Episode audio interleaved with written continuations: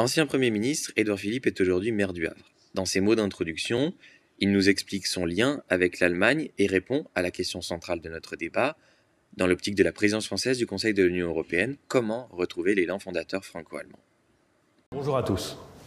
Je suis très heureux de participer à cette euh, manifestation organisée par euh, le Centre mondial pour la paix, euh, les libertés et les droits de l'homme, co-organisée par le think tank Deng Fabric. Et je voudrais remercier très sincèrement Gérard Longuet de m'avoir mis la puce à l'oreille et d'avoir transmis cette invitation. Vous vous posez la question, nous nous posons la question de la nature de la relation entre la France et l'Allemagne et de ce qu'elle doit être dans le futur. C'est une question qui est excellente, ça c'est certain, et qui est à la fois simple et complexe. Elle est simple parce que, à bien des égards, la relation entre la France et l'Allemagne apparaît évidente dans son importance, dans sa nécessité, et même, je dirais, dans son existence. Elle est plus complexe en réalité parce que euh, lorsque on passe au-delà de cette évidence, on voit toutes les zones de difficulté, de méconnaissance et parfois d'incompréhension entre nos deux pays. Et donc je pense qu'il est utile que dans ce forum, et ailleurs aussi, on puisse euh, en vérité s'interroger sur le fond de cette relation et sur la façon dont nous pouvons la préserver, la développer, l'enrichir pour euh, le bien-être des deux peuples français et allemands. Pour moi, parler de la relation entre la France et l'Allemagne, c'est aussi parler d'une certaine façon d'une expérience de vie, puisque pendant deux ans, j'ai habité en Allemagne. Mon père y travaillait, il était directeur du lycée français à Bonn. J'y ai donc passé mes années de lycée, j'y ai obtenu mon baccalauréat. Et j'ai découvert ce pays que je ne connaissais auparavant que par ce qu'on en disait en France, qui, euh, je dois dire, ne faisait pas grâce à la diversité allemande, la diversité euh, géographique, culturelle, euh, la profondeur, la richesse historique de l'histoire de l'Allemagne. J'y ai conservé beaucoup d'amis et euh, lorsque j'étais Premier ministre, je m'employais et j'ai tenu cet engagement à y retourner aussi souvent que possible.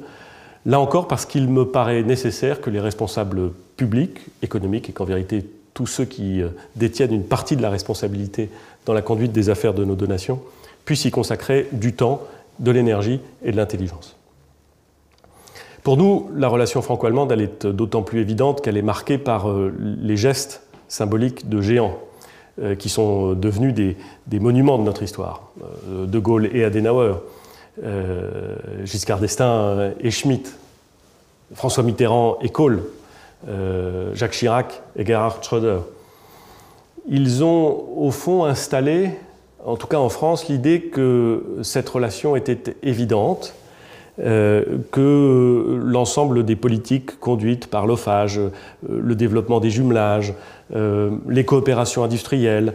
Euh, bref, l'idée, je reprends le terme, d'amitié franco-allemande était au fond une donnée. Il est toujours dangereux de penser que une évidence qui résulte du fruit d'un travail ne nécessiterait plus de travail. Parce que dès lors qu'on n'y travaille plus, elle peut cesser d'être une évidence et elle peut surtout cesser d'être vraie.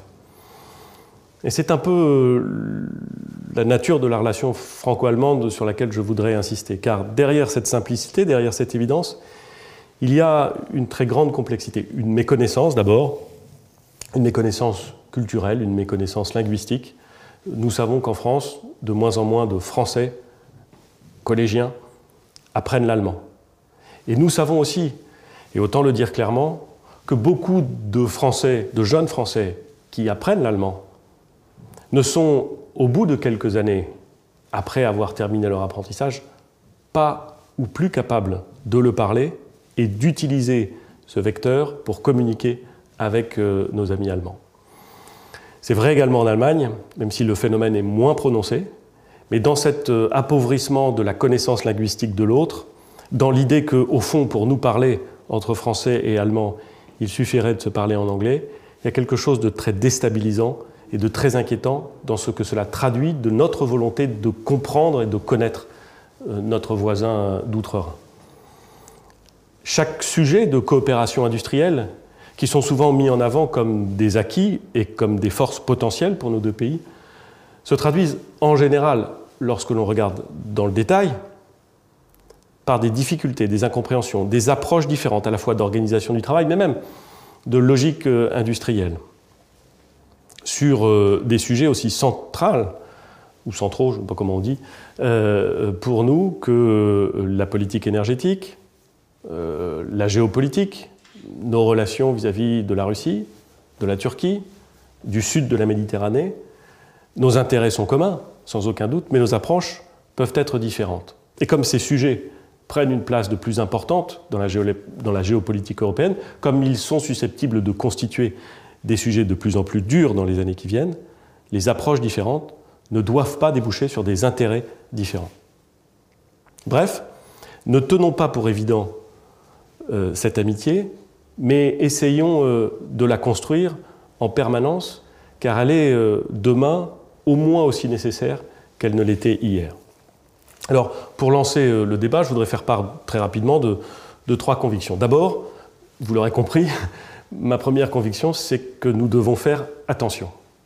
Attention à cet héritage qui nous a été euh, légué, dont nous sommes les dépositaires, qui est le fruit du travail de géants qui nous ont précédés.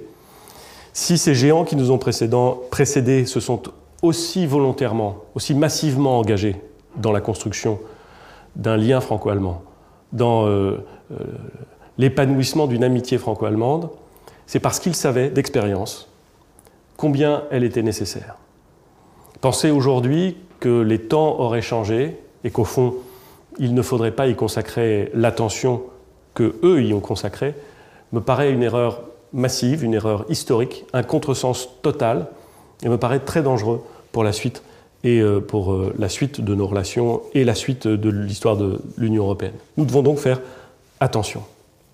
Et peut-être plus attention même aujourd'hui qu'il y a 10 ou 20 ans, tant la force des réflexes nationaux, tant euh, l'effritement de l'affectio societatis qui unissait les pays de l'Union européenne entre eux est aujourd'hui forte et évidente. Attention donc. La deuxième chose sur laquelle nous devons travailler, c'est de nous connaître. Et c'est un exercice euh, perpétuel et plus délicat qu'il n'en a l'air. Nous devons euh, faire en sorte de multiplier les initiatives qui nous permettent de nous rencontrer, d'échanger, de débattre, de, au fond, nous frotter les uns aux autres et euh, d'apprendre les uns des autres. En la matière, les collectivités locales ont un rôle évident. Je sais que Jean Rotner, le président de la région Grand Est, sera appelé à s'exprimer après moi. Je le salue amicalement. Et, parce qu'il est euh, frontalier, euh, parce qu'il est, euh, par ses origines alsaciennes, évidemment tourné vers la relation entre la France et l'Allemagne, il a à cœur de développer ces aspects-là. Mais toutes les collectivités territoriales, toutes les entreprises, tout ce qu'on appelle en France les corps intermédiaires, doivent se poser la question de la façon dont elles affermissent le lien entre ce qu'elles sont et leurs homologues allemandes. Nous devons mettre le paquet pour nous connaître sur les formations, et notamment sur les formations au lycée et à l'université. Nous avons en France et en Allemagne un tissu de formation d'enseignement supérieur exceptionnel. C'est une des forces des grands pays européens. Mais nous devons faire en sorte de les rapprocher, de les coordonner, en tout cas de développer tout ce qui permet les échanges, les années passées. Ça existe bien entendu. Mais quand on regarde dans le détail, quand on regarde la masse de jeunes Français, de jeunes Allemands qui sont concernés par ces échanges, on constate que d'autres pays de destination sont désormais favorisés. Et il y a là quelque chose qui devrait nous laisser songeurs et peut-être même nous inquiéter. Ça, c'est la deuxième chose. Nous connaître, toujours nous connaître et essayer de nous comprendre. Et puis la troisième conviction que j'ai, c'est que nous devons travailler et ne jamais laisser les non-dits s'imposer dans la relation entre la France et l'Allemagne. Et il y a beaucoup de non-dits parfois, ce sont des non-dits qu'on connaît, parfois, ce sont des non-dits qu'on oublie. Mais il y a beaucoup de non-dits dans la relation entre la France et l'Allemagne, et, euh, les laisser prospérer, au fond, euh, ne fait qu'aggraver, ou en tout cas rendre euh, plus sensibles les dangers qui s'exposent dans notre relation. Les non-dits, ou les différences, après tout les différences peuvent être légitimes, c'est nos approches en matière de politique énergétique nous avons fait des choix différents. Et tout indique que nous allons continuer à faire des choix différents. Euh, le choix de sortir du nucléaire pour l'Allemagne, le choix en France de le développer très fortement, et je le crois, c'est une conviction personnelle, de le continuer. Euh, je pense que c'est un, impératif. Nous faisons des choix de politique énergétique différents. Les différences ne sont pas contestables, mais elles doivent se coordonner d'une certaine façon. J'allais dire, elles doivent se compléter. Or, si nous ne parlons pas suffisamment des questions de politique énergétique, nous allons rester aux irritants Et nous n'allons pas comprendre l'intérêt commun que nous avons à organiser, de façon différente peut-être, mais à organiser une transition euh, énergétique extrêmement puissante. Les questions de stratégie sont souvent des non-dits, parce que l'utilisation de la force pour euh, faire prévaloir ses intérêts n'a pas le même sens chez les Allemands et chez les Français. Parce que la construction de matériel militaire et son usage, ses exportations, n'ont pas le même sens chez les Allemands et chez les Français. Tout ça peut parfaitement s'entendre, se comprendre, mais tout ça doit se coordonner si nous voulons ensuite, en commun, développer des projets. Sinon, le non-dit ou la mésentente viendront ruiner, le moment venu, toute la coopération industrielle et je dirais même tout le fondement, d'une certaine façon, de l'amitié entre la France et l'Allemagne. Que faisons-nous vis-à-vis de la Russie? Que faisons-nous vis-à-vis de la Turquie? Dans les années qui viennent, dans la façon de parler, de défendre nos intérêts, de travailler avec ces géants qui se trouvent à notre euh, frontière, d'une certaine façon, à la frontière européenne Que faisons-nous avec euh, les pays de l'Afrique du Nord Sur ces sujets et sur bien d'autres, si nous ne coopérons pas, si nous ne travaillons pas dans le détail pour faire état de nos différences, mais pour essayer de les rapprocher, alors nous prenons le risque de laisser perdurer des non-dits, et ces non-dits, un jour, nous feront mal. Et puis le, grand sujet de la France et de l'Allemagne, une fois qu'on a fait attention, une fois qu'on se connaît mieux et une fois qu'on travaille, c'est de définir, ou de participer à la définition, mais en tout cas de s'entendre sur ce que nous voulons faire de l'Union européenne demain. Non pas que l'Union européenne serait un objet à la main des Français et des Allemands, des Allemands et des Français, ça n'est pas du tout le sens de l'Union européenne et ce serait dangereux pour l'Union européenne de se réduire à ça. Mais c'est de savoir quelles initiatives nous voulons prendre dans une Union européenne qui a été radicalement fragilisée à la fois par le Brexit et par la crise sanitaire.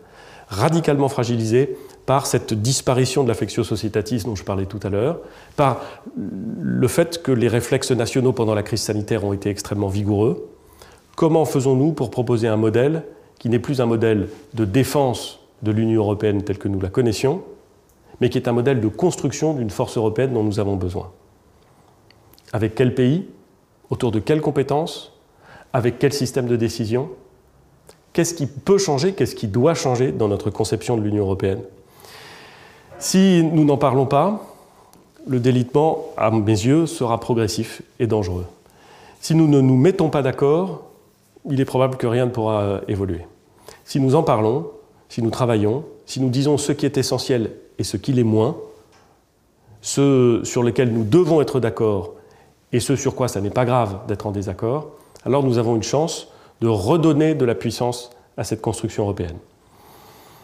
Et l'avenir de la relation entre la France et l'Allemagne, c'est aussi l'avenir de la construction européenne, de cet espace de paix et de prospérité que nos prédécesseurs ont voulu construire et qu'il est de notre responsabilité de préserver et d'affermir la question euh, de l'élan et du rebond de la relation franco-allemande, elle est donc au cœur des années qui viennent.